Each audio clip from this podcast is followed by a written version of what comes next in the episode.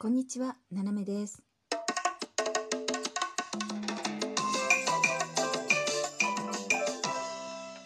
改めまして、こんにちは。世界の隅っこからななめがお送りします。えー昨日はですね、あの、ライブ来ていただいてね、皆さんね、どうもありがとうございました。ね、あの、コラボ、コラボライブということで、あの、木蓮ちゃんの枠にね、私がお邪魔して、で、皆さん来ていただいてね、本当あの、楽しかったですね。えーなんかね、普段ね、あの、一人でね、お話しするのもまあいいんですけれども、ああいう格好でね、うん、あの、いろんな、いろんなジャンルの人とね、お話するのって面白いなと思って。で、あの、昨日の木蓮ちゃん保育士さんでね、で、あのね、一つ訂正があるの、そうそう、思い出す。それで私はこれ収録をしてるんですが、えっと、泣いた顔には、えー浜田博介さんです。そうそうそう。後でね、あーと思って、うち帰る途中で思い出して、あの、浜田博介さんですね。うん、新見南吉さんまたちょっと違うんですけど、新見さんもね、いいお話がね、多いんですが、まあね、ああいうふうに、あの、彼女の朗読すごくね、あの、いいんですよね。だから、あまり先入観がなくって、そのお話を、大体こういうお話なんだっていうね、えーところでこう、自分の解釈で、えーお話ししてるので、あの、まあ、いわゆる怖いお話も、あの、純恋愛ものになっていくとかね、やっぱ受け取り手の側の、あの、やり方で、あの、お話ってのは随分変わりますね。うん。だからやっぱ新しい発見があるから、まあ彼女のね、朗読ちょっとね、いろいろ聞いていこうかなと思っております。まあね、そういうわけでね、まあいろいろね、あ後でいろんなこと思い出したんですよね。で、あの、どんなね、あの、朗読で、まあ短めでね、ってなると、やっぱり絵本なのよね。で、あの、泣きが入る絵本とかっていうと、何があったかなとか思って、で、あっと思い出したのは、あの、斎藤隆介さんっていう方が、えっ、と、滝平二郎さんっていうね、絵描きさんと組んでやってる、あの、やってたね、昔ね、あの、やってってた、そのシリーズがいろいろあるんですけど、その中でね、ベロ出しちょんまっていうのがあるんですよ。で、これはね、あの、内容は言いませんけど、泣くのよ。本当に。絵本で、あのもう泣きますね。本当どんだけ泣かされたか図書館でとかね。思うんだけど、いやー、これはね、大人になってから私は読んだのかな。子供の時はまあ読んでなかったんですよね。で、私ね、図書館にすごくあの恵まれない子供だったんですよ。あの、要するにベビーブームですごい人が多かったんで、まず小学校は図書館を潰して、あのクラス、あの、授業用のクラスに作り変えてたのね。で、図書館っていうのが1年に1回あの開く日があるんですよ。なんだろうそれっていうね。本当にあの、1年に1回開く日があって、その日は行って借りたりとか読んだりはできるんだけど、まあ翌日にも返さなきゃいけないみたいな、1週間だっけな。なんかね、その図書館で本借りられない子供だったんです。読みたいのに。そう。で、じゃあ近所に、その、あの、公民館とか区のや、あのなんかそういうのがあるかって言うと、それもなかったんですよ。そういうところに行くためにはバス乗って行かなきゃいけないから、小学生としてハードルが高かったのね。で、中学になって、あるかって言って、やっぱり中学だってそっからまた持ち上がっていくから人が多すぎちゃって、やっぱり図書館っていうこと自体が もうあの成り立たないわけですね。そういうスペースがあるなら教室作って生徒入れなきゃっていうね。で、そういうあの、いわゆるね、あの、東京のベッドタウンになるような都市、あの、街だったので、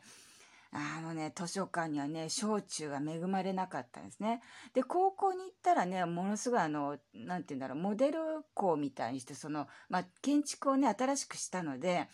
えー、まあ、素晴らしい図書館がついてたんですよ。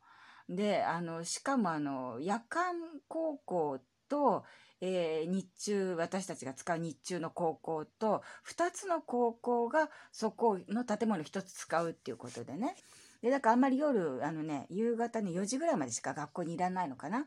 で、だからまあお昼休み図書館行ったりとかね。で、しかもあの、勉強の嫌いな人たちが多かったので、図書館は私の天国でしたね。もう私一人、あの、好きなだけその最新鋭の図書館で、で、もう、素晴らしい図書館だ。で、に、学校二つが合同で使うことになってるから、図書も2倍あるわけですよ。だからまあ大事なものは、あの、なんだっけ、閉館書庫に入ってるんだけど、まあ、普通にある本も、まあそのね、中学まで図書館使えなかった恨みがあるので もうね使いっきりでしたね本当にあのどんだけ本借りたのかなっていうぐらい、うん、いろいろ借りててねまあだからその図書館運営してたんですよなんかね、うん、だからまあ子供の時はそういうの読めなかったんですけど、まあ、大人になっていろいろ読んでね。であとね多分ねあの木蓮ちゃんが読むような短めのえー、っと話で泣きが入るとか、えー、ちょっといいかなって多分ねアンデルセン。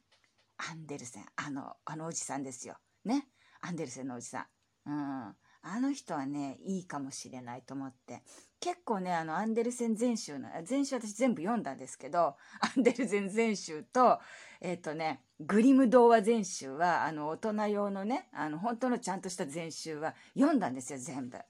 だけどね本当にアンデルセンはかわいそうな話ばっかり。本当にかわいそう。お前はそこまで不幸なのかっていうぐらいね、かわいそうな話が多いですね。で、意外に短いのも多いので、まあ面白いかどうかはね、あの別にしてですね、あの、かわいそうなね、泣かそうと思えば泣かせられるぜみたいな話が多かったですね。うん。まあね、本好きなので読むのがね。だから、あの、フランスに来てからね、えー、まあ、ずっと日本の方も読まないことにしたんですよ。フランスに来た瞬間に。まあ、あの、ここでね、ちょっとあの、しばらく暮らそうと思った瞬間に、日本の方は全部読むのやめたのね。で、なんでかっていうと、やっぱり日本の本読んじゃうと、頭の思考が全部日本語になっちゃうから、あの、少なくとも、あの、話をする日本の人はその当時、あの、若干いたので、それは置いといて、えー、まあね、あの、普段からもう耳からね、ちょっとフランス語を入れていかないと、まあ、ちょっと生活するのに不便かなというふうに思ってたんですが、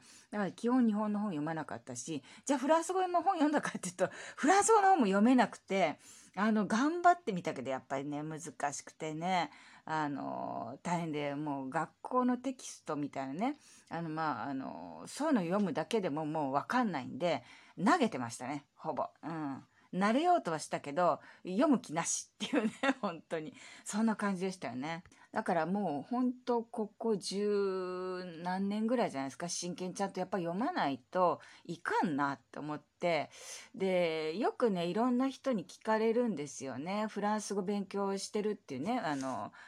人からねあのどういう本読んだらいいですかっていうのを聞かれるんだけどあのね自分の専門分野の本を読むのが一番最初は。うん、だからお料理やってる人だったらお料理のレシピの本からね、まあ、分かりやすいじゃないですか。砂糖何グラムとかは自分がこうねお菓子作ったりなんか作るのにこう知ってるからね。だからそうそういう単語読んでってで作り方ずっと読んでいくとやっぱり大体そう似たような単語も多いんですよね。やっぱ焼くとかね。でそういうとこから入ってって今度そのお料理にまつわるようなあの本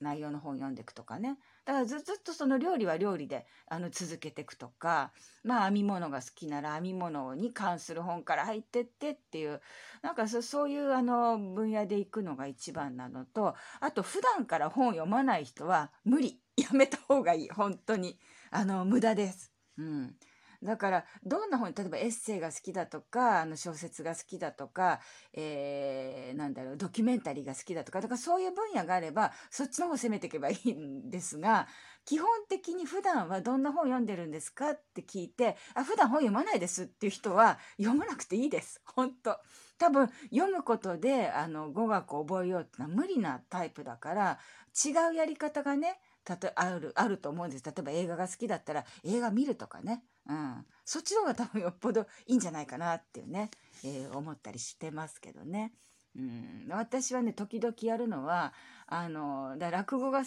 きなんであの別にマニアでもあのなんだろうそれ詳しいわけでも全然ないんですよ。ただ落語好きだからあこれうちのあの夫にお話教えてやりたいなっていうね。でどうやって説明するのかなって言って考えながらあの頭の中でねあの勝手な翻訳をして説明するっていうね。あのこと時々やってましたね、まあ、最近しないですけどね。あのめんどくさいんで、うん、まあまあそんなことでですね。昨日本当ね楽しいライブでした、うん、コラボね。たまにあのこういうのも面白いなと思って。ももしあの嫌でなければどなたかねコラボあのしてもいいよっていう方がいたらあのメッセージいただけたらねあのさっそとあの舞い降ります。あのドスンと。さっそうと舞い降りる時ドスンと音がしますけど、あの、伺わせていただきますので、えよろしくお願いします。ということで、仕事に戻りますよ、今日もね。皆さんも楽しい一日をお過ごしください。ななめでした。